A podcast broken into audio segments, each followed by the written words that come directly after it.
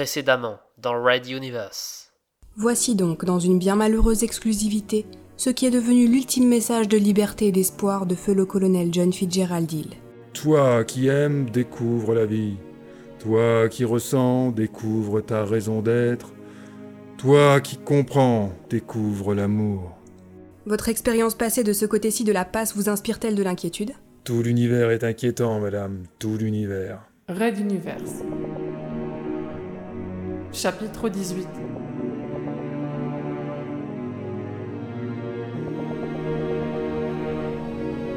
Sobrevivir.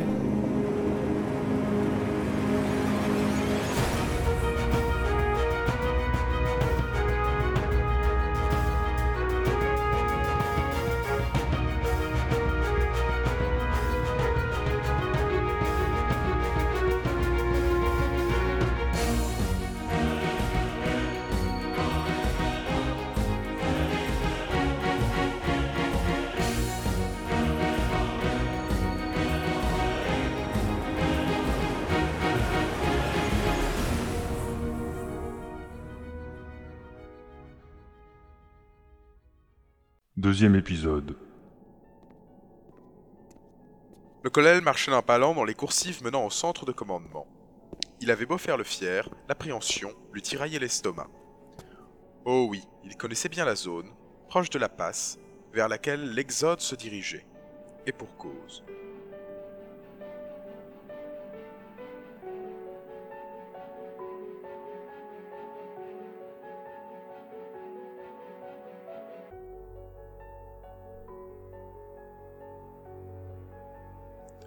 C'était dans une autre vie, avant la Révolution, avant John Fitzgerald Hill lui-même, ce nom, composé de ceux de plusieurs penseurs célèbres. C'était un temps où on ne le nommait, à la pirate, que par son prénom et par une caractéristique propre. Il était Igor le penseur, demi-frère du puissant Micha, et d'Esphire, la sans peur. Rejetons tous trois d'un grand et puissant chef pirate. Il n'était que trois enfants, ce qui était peu comparé aux sept femmes de leur géniteur. Chez les pirates, les règles communes à la civilisation étaient non avenues. Le libertinage phallique régnait par exemple en maître. Pourtant, les femmes combattaient sur un pied d'égalité avec les hommes. Certes, sans doute par nécessité de survie. Mais elles n'étaient pourtant pas moins redoutables au combat que les hommes. Sa grande sœur, Esphire par exemple, était une grande bretteuse devant l'Éternel et les leçons d'escrime qu'elle lui prodiguait dans la base, lors des périodes de repos, le mettaient toujours à genoux. Igor, ta garde Relève ta garde Voilà, comme ça Plus haut Et je t'ai déjà dit qu'il fallait bouger plus C'est la rapidité qui fait l'escrimeur, sinon tu n'es qu'une cible. Je. j'essaye. Même sans ton agilité, je devrais. Je devrais pouvoir y arriver. L'agilité viendra avec la pratique. Tu te souviens de la dernière escarmouche avec ce garde royal? Tu avais failli y passer. Il faut t'améliorer. Les livres, ce n'est pas tout dans la vie d'un pirate. Igor essayait de penser à ses pas, tout en contrant les attaques de sa vis-à-vis, se permettant même une feinte.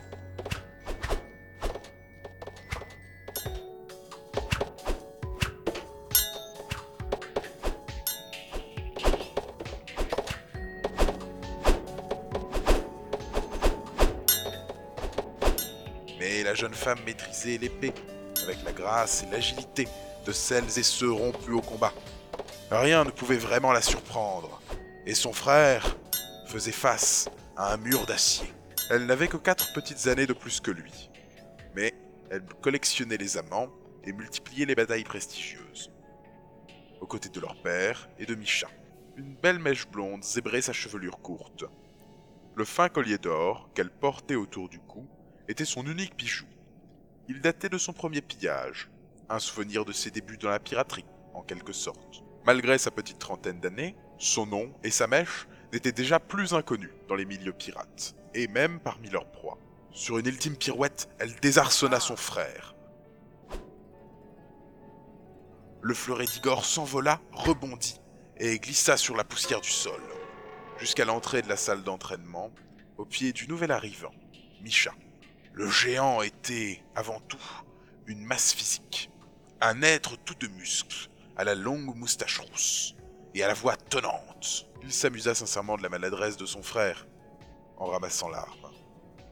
Ah, Igor, tu devais retourner à tes livres ou utiliser quelque chose de vraiment conçu pour les hommes. dit-il en tapotant le manche de sa redoutable hache pendue contre son dos. C'était l'aîné de la famille, l'officier en second de leur père, quand il prenait l'espace à bord de leur navire, et bientôt le commandant de son propre vaisseau. Si Esphir commençait à être connu, la de cheval rousse de Micha était déjà redoutée de tous. Il se montrait sans pitié avec les équipages capturés, et sans aucune compassion avec les faibles ou ceux qui manquaient de courage sous ses ordres. Pourtant, malgré cette aura de violence, l'aîné aimait sincèrement sa famille. Bon enfant et protecteur, malheur à celui qui leur cherchait des noises. Igor le lui rendait bien, préférant souvent être à ses côtés lors des batailles, son frère lui assurant une protection quasi parfaite. Car il était vrai que les livres passionnaient plus le jeune homme que les armes. Certes, il se savait pirate et destiné à vivre au milieu de la fureur des abordages et des pillages. Mais il ne manquait pas une occasion de se plonger dans la culture, dans les romances, dans les cartes spatiales, tout ce qui pouvait le faire voyager dans le temps et dans l'espace, bien plus loin que ni lui, ni son père n'avaient jamais été.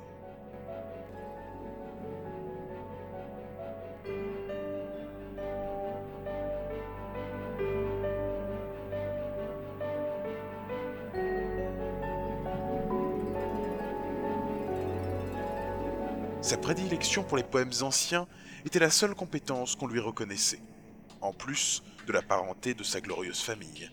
Mais c'était un fait paternel, pas une compétence.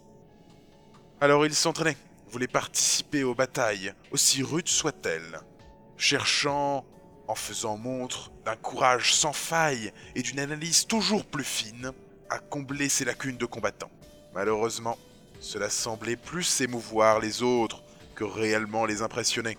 Misha s'approcha et lui rendit son arme.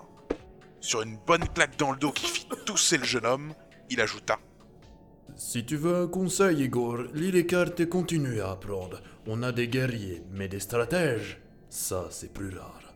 Et sans préambule, il enlaça sa sœur par la taille, lui embrassant le cou. Évidemment, je ne parlais pas pour nous, n'est-ce pas, Stutka Mais je n'en avais jamais douté, mon cher frère. Allez, enlève ta main de moi avant que je te les coupe. Ce serait dommage pour toutes ces filles de bar que tu trousses dans tes soirées de peuverie, non? Ah ah ah, Ashtuka, ce ne sont pas mes mains qu'elle cherche. Ah, y a que toi qui es insensible. demanda-t-il en la lâchant. Igor avait déjà remarqué le manège auquel les deux se livraient, certes. Il n'était que demi-parent, mais tout de même, le pirate géant en faisait un peu trop, comme s'il lui faisait la cour, maladroitement et en permanence. Pourtant, comme le signalait Esphir, ce n'étaient pas les conquêtes qui lui manquaient. Sa virilité son endurance étaient elles aussi légendaires, et les femmes accouraient dès qu'il se présentait quelque part. Comble de la honte, il en avait même prêté une à Igor pour son dépucelage, lors d'une soirée de retour de campagne. Les livres n'attisaient pas les fantasmes féminins, semble-t-il. Et parce que j'aurais l'impression de toucher père, espèce de grand nigo L'autre partit dans un dernier grand rire et se dirigea vers la sortie. Juste avant de franchir la porte, il ajouta Et n'oubliez pas de régler vos réveils. Demain, nous partirons tôt. Un convoi transportant les richesses d'un vieux marchand passera à portée. Bonne nuit, Igor. Bonne nuit, Ashtuka. Ashtuka, un diminutif de guerre inventé par le géant pour leur demi-sœur. En réalité, une divinité païenne oubliée. Esphir restait à l'observer, alors qu'il disparaissait dans l'ombre des coursives, le regard indéchiffrable.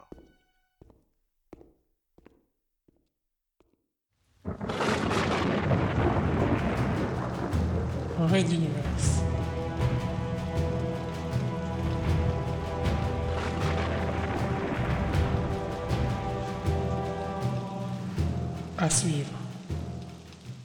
Retrouvez les musiques originales, les chapitres complets et les livres numériques de la saga sur reduniverse.fr.